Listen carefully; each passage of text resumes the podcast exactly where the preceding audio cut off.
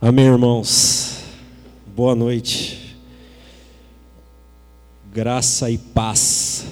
Irmãos, como o pastor falou, eu tenho uma renite. Não sei se Jesus vai me curar aqui ou só depois que ele voltar. Amém? Mas eu sei que ele curou todas as nossas enfermidades, né? Levou sobre ele. Mas de vez em quando essa renite ataca, então eu falei, eu vou de máscara hoje, que é só para por precaução, né? Mas eu quero convidar os irmãos nessa quarta-feira que o Senhor nos dá para estar tá aqui reunidos, para olhar um para o rosto do outro, poder sorrir para um, um para o outro, poder falar graça e paz, perguntar como é que tá. Tão gostoso, né, irmãos? Essa, esse relacionamento, poder meditar na palavra, poder cantar essas verdades. Quero convidar os irmãos a abrirem a palavra do Senhor no livro de Gênesis, capítulo 15.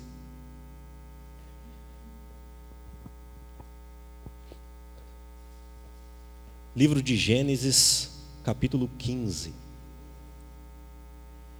Diz o seguinte: Vou ler todo. Depois dessas coisas, o Senhor falou a Abrão numa visão não tenha medo, Abrão. Eu sou eu sou o seu escudo, grande será a sua recompensa. Mas Abrão perguntou: Ó oh, soberano Senhor, que me darás se continuo sem filhos e o herdeiro do que possuo é Eliezer de Damasco? E acrescentou: Tu não me deste filho algum? Um servo da minha casa será o meu herdeiro. Então o Senhor deu-lhe a seguinte resposta: Seu herdeiro não será esse, um filho gerado por você mesmo será o seu herdeiro.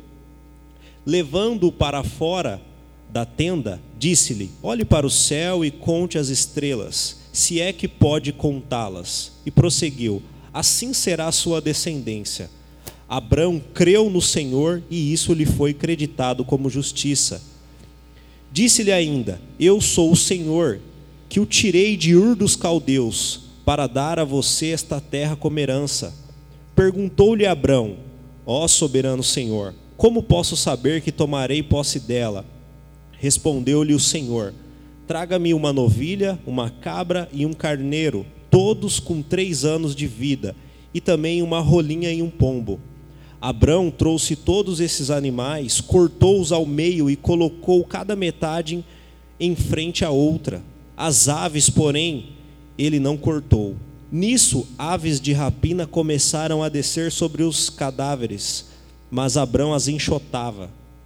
Ao pôr do sol, Abrão foi tomado de sono profundo, e eis que vieram sobre ele trevas densas e apavorantes. Então o Senhor lhe disse: Saiba que seus descendentes serão estrangeiros numa terra que não lhes pertencerá, onde também serão escravizados e oprimidos por quatrocentos anos.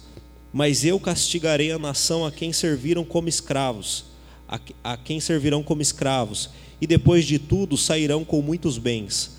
Você, porém, irá em paz a seus antepassados e será sepultado em boa velhice.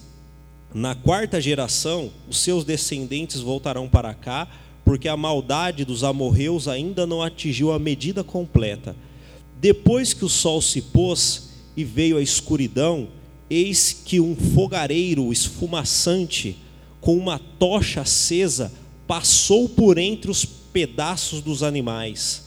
Naquele dia o Senhor fez a seguinte aliança com Abrão: Aos seus descendentes dei esta terra desde o ribeiro do Egito até o grande rio Eufrates, a terra dos queneus, dos quenezeus, dos cadmoneus, dos ititas, dos ferezeus, dos refaíns, dos amorreus, dos cananeus, dos girgazeus e dos jebuseus. Irmãos, é um texto com bastante palavra difícil, né? Bastante povo que a gente não guarda na, na memória, mas eu creio que aqui tem um grande ensino para a gente. O pastor já orou, mas eu peço licença para a gente orar novamente, pedindo ao Senhor que fale ao nosso coração.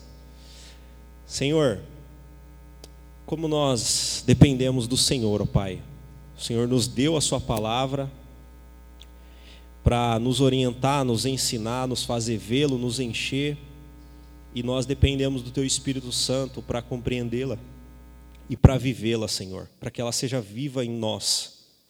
Concede-nos isso essa noite, Senhor, em Cristo Jesus. Nos faz compreender a tua palavra, nos faz viver a tua palavra, nos faz sentir as verdades profundamente que o Senhor tem dito aqui. No nome de Jesus, amém. Irmãos, fazia tempo que eu não lia Gênesis, e aí esses tempos eu comecei a ler Gênesis. Né? E aí vou lendo um pouquinho, um pouquinho. E quando o pastor falou para eu pregar, como eu sabia que não ia ter tempo para preparar alguma coisa, para ir procurar um texto, fazer, ficar pensando nele, eu falei, eu vou compartilhar com os irmãos dentro daquilo que eu já venho meditando, né? E quem aqui faz tempo que não lê Gênesis? Não precisa levantar a mão, né? Mas é uma ótima leitura, irmãos. Quero incentivar você que faz tempo que não lê Gênesis, não começa lá, no princípio criou Deus os céus e a terra, que faz tempo que não lê a vida dos patriarcas, Abraão, Isaac, Jacó. Pega aí, se você não está fazendo isso, começa a ler a vida desses homens, começa a imaginar né, como é que foi aquilo, faz uma pesquisa na internet, imagina como era o tempo, né, e vai buscando as verdades de Deus para a sua vida. Abrão, para quem não sabe, foi um homem que Deus chamou, e a partir de Abrão, Deus depois mudou o nome dele para Abraão, fez um povo, o povo de Israel, e desse povo veio o Senhor Jesus Cristo, que fez um, um povo mais amplo, que é a igreja, que é o povo de Deus. Né? E quando Deus estava ali se relacionando com Abrão, né, Deus chamou Abraão e falou: Olha, eu vou fazer de você um grande povo, vou fazer de você uma grande nação, e essa nação vai abençoar todas as famílias da terra. E nós somos abençoados porque Deus cumpriu essa promessa. Mas o que, eu queria destacar aqui? Né? Eu queria que convidar você para pensar no seguinte: o livro de Gênesis ele foi consolidado, né? ele, a lei foi escrita por Moisés, não só Gênesis, mas os cinco primeiros livros da Bíblia, eles foram consolidados por Moisés. Por que eu falo consolidados? Porque alguma coisa Moisés recebeu diretamente de Deus e pode ser que outros textos, como esse aqui, Deus direcionou né, para Moisés numa tradição oral e Moisés consolidou, ou Deus pode ter revelado para Moisés, não sei, mas o, a, a ponta final ali que Deus usou foi Moisés. E para quem que Moisés direcionou essa palavra primariamente? Ele direcionou para o povo que saiu do Egito. O povo de Israel foi escravizado no Egito, 400 anos lá escravizado. E aí Moisés traz a, a palavra de Deus para esse povo. Então você imagina aquele povo que viveu a vida toda escravo. Muito provavelmente aquelas pessoas escutavam que o, o Criador não era o Deus de Abraão, eles escutavam que, que havia um deus sol, um deus lua, os deuses do Egito. Imagina isso, aquele povo que era o povo da aliança, era o povo de Deus, mas que cresceram ali num contexto recebendo todo esse tipo de influência, todo esse tipo de pensamento, todo esse tipo de ensinamento, e o ensinamento dele estava todo equivocado. E aí o que, que Deus faz? Deus fala: não, eu vou ensinar para esse povo desde o começo o que de fato aconteceu. Eu quero que eles compreendam todo o processo de tudo o que, que, o que aconteceu. Então Deus começa ensinando a criação, depois Deus começa ensinando a origem desse povo, né, da onde eles vieram, e aí Deus começa falando, né, para eles do relacionamento dele com Abraão. E aqui, irmãos, tem algo que é impressionante, né? Que é impressionante mesmo.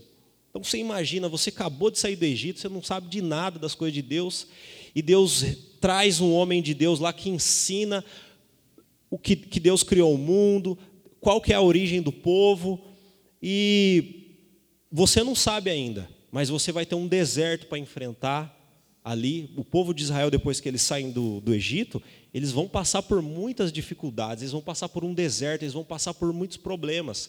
E esse povo precisava ter um combustível, eles precisavam ter convicção. Muitos ficaram nesse deserto. E depois ainda que eles passarem por, por esse deserto, quando eles habitarem na terra de Israel, eles vão ter muitos problemas ainda, muitas lutas contra os filisteus. Se você ler a história do Antigo Testamento, você vai ver isso. Eles vão ter muitos problemas ainda até a revelação completa chegar, que é o Senhor Jesus Cristo. Muita coisa. E até hoje, esse povo de Deus continua tendo esses mesmos problemas, que somos nós. Continuamos tendo muitos problemas, né? Muitos problemas. Só que o que, que de tudo isso que Deus é, muniu esse povo, então esse povo saiu ignorante, de lá do, do, do, Egito. E Deus fala: não, eu vou pegar esses ignorantes aí, vou transformar eles, vou fortalecer eles. Então Deus ensina: ó, oh, meus filhos, vocês não foram criados por Deus, só o Deus Lua, só um único Deus. No princípio criou Deus os céus e a terra.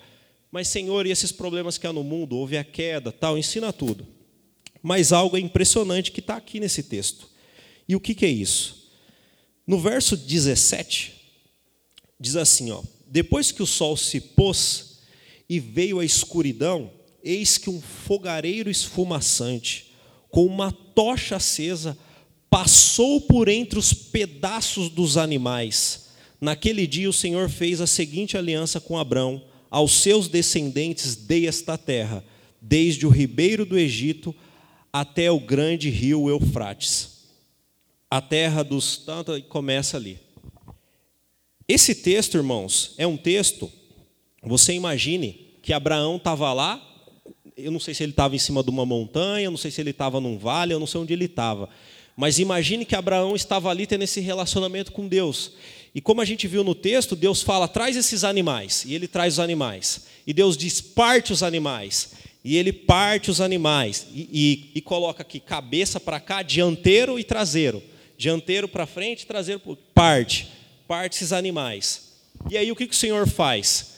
Desce uma convicção sobre Abraão ali, que ele fica apavorado, algo sobrenatural, e Deus passa por, por meio desses, desses animais cortados, com uma tocha. Não sei como, não sei se era só um clarão, a gente não sabe, a gente fica imaginando, mas Deus passou ali, Deus passou, sabe?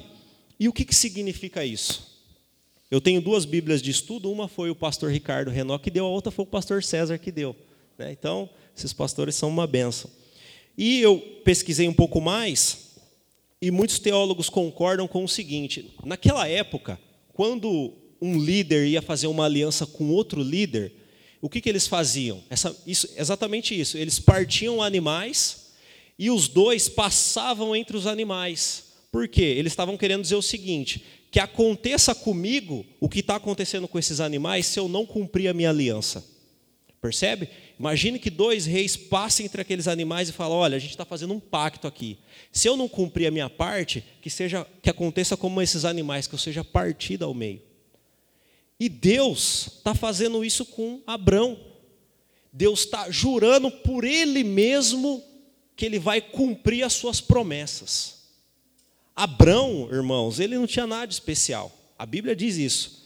É, Abrão era um homem como daquele povo, daquela aquela área do Oriente. Ele não tinha nada nele em si que era especial.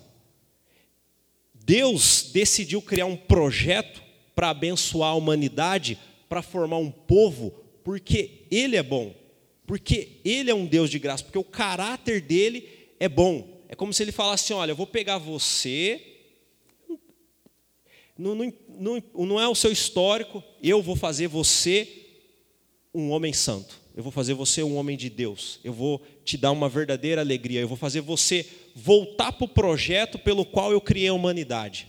Então, é impressionante isso, porque é a manifestação de Deus dizendo que Ele vai cumprir aquilo que Ele prometeu e Ele está jurando por Ele mesmo. Ele está colocando é, é, na comunicação ali com Abraão algo que qualquer um que visse entenderia que não tem como voltar atrás. Isso é impressionante. Agora você imagina um povo que saiu do Egito, ignorante. Alguns talvez ali sabiam mais ou menos por tradição oral, porque o vô falou, tal, mas trazendo essa revelação clara de que o Deus que formou aquele povo, que eram eles, ia cumprir a sua promessa. Esse Deus, imagine, acabou de abrir o mar, acabou de mandar dez pragas no Egito, esse Deus acabou de destituir lá o maior rei daquela época, o Putin daquela época, o Biden daquela época, colocou ele no chinelo. E, e aí eles vêm aqui, num, num, num, num texto de tantos outros, um Deus que prometia que iria cumprir. Então aquele povo eles iriam, eles iriam para essa missão com uma convicção, o Deus que vai levar a gente por esse deserto, a gente vai ter fome, a gente vai ter sede, vai ter maná, vai ter herege, vai ter povo lá querendo matar a gente. Mas olha, o Deus que abriu o mar é um Deus que prometeu por ele mesmo que ele ia cumprir o que ele prometeu para Abraão. Ele ia fazer um povo, e esse povo ia abençoar as nações. Esse é a realidade lá. Mas o que, que isso ensina para a gente? Você está aqui sentado, vê agora de noite, o que, que isso nos ensina? Irmãos, o mesmo Deus que passou lá e prometeu para Abraão é o Deus que se relaciona com a gente. Faça um exercício. Nossos irmãos pentecostais gostam muito de experiência espiritual. Isso é maravilhoso. Nós deveríamos buscar mais experiências espirituais, né, pastor? Mas faça uma reflexão. Onde você estaria? Olha para a sua vida nos últimos 5, 10 anos, 20, não sei quanto tempo você tem de discípulo do Senhor. Onde você estaria se não fosse o Senhor te, te, te, te revelar a Escritura? Onde você estaria se você nunca tivesse lido nada da Bíblia, se você não conhecesse nada da Bíblia, se você não conhece nada da, da, revelação do Senhor, se você nunca tivesse pisado numa igreja, se você nunca tivesse falado com um irmão em Cristo, onde você estaria? O que, que você estaria fazendo? Como estaria a sua alma, o seu coração? Agora você me fala, você acha que você está aqui pelas suas escolhas apenas? Esse Deus te pegou. Ele te pegou. Você tenta fugir, a gente tenta fugir. Mas é como se ele dissesse assim, ó: Eu juro por mim mesmo que se eu comecei a boa obra no César, eu vou terminar. Se eu comecei a boa obra na Eliana, eu vou terminar. Aí ele, é porque você merece, é porque não. É porque eu juro por mim mesmo. Percebe? Tem uma visão muito interessante que eu vi um teólogo falando que um dia, quando o Senhor retornar, e o Senhor nos dá uma coroa de glória, que todos vão ajoelhar e colocar as coroas ao pé do Mestre, porque nós não conseguiríamos se não fosse Ele, o mérito é dele. Eu estava na reunião de sábado com os diáconos, e eu estava louvando a Deus pelo serviço deles, e uma coisa que eu mencionei é que eu creio, há um texto que, que fala da parábola dos talentos, onde o Senhor diz: Vem, servo bom e fiel. Mas nós vamos dizer: Senhor, a gente só foi fiel por causa da Sua graça. Porque o Senhor fez a gente ser fiel, senão a gente não conseguia. Senão a gente tinha corrido. Percebe? Então, irmãos, qual que é a relevância disso? De olhar para esse Deus que está decidido a nos fazer cumprir o nosso propósito. Isso nos dá força. Percebe? Esse povo ele ia lidar com muita coisa difícil. Nós ainda vamos lidar, infelizmente, nesse mundo com muita coisa. Mas agora veja como o Novo Testamento traz luz ao Antigo. Quem pode te separar do amor de Deus se ele não poupou nem o filho dele? Para te fazer um povo, para te fazer um povo com propósito, te fazer uma pessoa com um alvo dele. Aquele que nem mesmo o seu filho poupou, não nos dará também todas as coisas que precisamos, para que a gente cumpra, não para que a gente viva uma vida de regalias e alegrias, como o mundo busca, de felicidade, mas para que a gente cumpra a nossa missão, aonde Ele nos colocou, na nossa família, no nosso trabalho, na nossa comunidade local. O meu convite, então, irmãos, é para que a gente, nessa noite,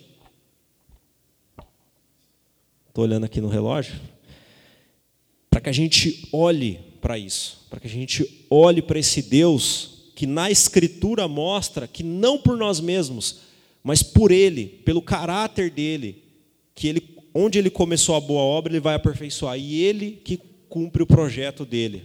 Para que isso nos revigore, nos dê força e nos faça olhar e que o amor dele nos constranja, como diz a Escritura. E aí a gente fica, quando a gente contempla isso, a gente fala: Senhor, eu só quero então obedecê-lo. Né? O que eu tenho que fazer, Senhor? Porque se o Senhor me ama tanto. Então, para finalizar, irmãos, essa olhar para isso, olhar para esse Deus que jura por si mesmo que nos fará seu povo, isso impacta na nossa perseverança, nos faz perseverar, porque o Senhor jurou por si mesmo, só nós só precisamos fazer o que Abraão fez. Ele creu, isso lhe foi creditado como justiça. Aí a pergunta que nós fazemos é o quanto nós cremos nisso, o quanto nós acreditamos nisso, o quanto nós voltamos para isso, para refletir nisso, o quanto nós lembrávamos disso. Quando eu li, eu me perguntei, ah, faz tanto tempo, quanto tempo que eu não penso nisso? Né? Isso nos dá um, uma projeção também para o futuro. A gente sabe que esse Deus que prometeu, ele, ele é eterno. Então, até a gente chegar, não sei quantos anos, 70, 80, 90, 100, não sei, mas é a cada dia ali com Ele. Ele prometeu isso, a gente vai cumprir. E um dia nós ressuscitaremos, está, estaremos com Ele, e nós não vamos ser fantasminhas numa nuvem branca né? A realidade espiritual é mais real do que essa. É mais real do que essa. A gente vai sentir o cheiro das pessoas. Sentir o cheiro do Senhor é mais real do que essa. É mais, sabe? E isso impacta na nossa alegria. Sabe? É refletindo nisso, o pastor começou o culto falando de gratidão. Eu já preguei aqui uma vez sobre como a gente deve pastorear o nosso coração é refletindo nisso a cada dia que vai nos trazer alegria. Nós temos uma missão, nós temos um propósito. Deus tem um propósito na sua vida, que não é te dar a vitória, vitória, mas é que você seja parecido com Ele e viva para a glória dele, espelhe Ele, e aí Ele vai te dar essas vitórias. Mas temos convicção de que Deus vai fazer por Ele mesmo, para a glória dele, e o mérito será dele, entendeu? É, é interessante Isaías, né, aquele texto de Isaías que ele levou sobre si as nossas dores. Tem uma parte ali muito interessante que fala que ele vai ver o fruto do seu trabalho e vai ficar satisfeito. Né? Então o Senhor, acho que um dia o Senhor vai olhar assim para o Marcelo e falar: Olha o que eu fiz para esse cara. Né? Ele vai ficar satisfeito porque foi ele que fez. E eu vou falar: Senhor, obrigado. Se não fosse o Senhor, né? vai olhar para você também, irmão, vai olhar para a gente, ele vai ficar satisfeito. E a gente vai falar: o mérito é seu, Senhor. O mérito é seu. Nós todos louvaremos. O mérito é seu, Senhor. O Senhor quem fez. Então isso nos revigora. Irmãos, que o Senhor conceda, nos conceda meditar nessas coisas. Que o Senhor te leve, se você faz tempo que você não lê a Bíblia, faz tempo que você não lê o Antigo Testamento, Gênesis, que o Senhor te conceda a ler e fazer essas reflexões. Pensa lá, se você tivesse lá, pensa assim, nossa, como é que isso aplica para mim hoje, né? Pensa que é benção, pensa na palavra de Deus que é benção. Amém? Quero convidar o pastor aqui para que a gente vamos orar então. Senhor, onde estaríamos, Pai, se não fosse o Senhor? Oh, meu Deus, a gente olha para a nossa vida, e nós vemos que, se não fosse o Senhor, Pai, e a tua palavra nos convencendo, oh meu Deus, o que seria de nós, da nossa família? Senhor, nós dependemos de Ti, Pai. Senhor, continua nos enchendo de Ti, continua fazendo morrer, Senhor, o nosso eu, e que a Tua vontade, Senhor, floresça em nós e que nós cresçamos em ser a tua imagem, Senhor, para a tua glória. Tu és digno, Senhor, de todo o nosso louvor, de toda a nossa adoração, todo o mérito da salvação, do reino, Senhor, da transformação que há no mundo, é teu, Senhor, porque o Senhor não nos deixa. Graças te damos, Senhor, no nome de Jesus. Amém.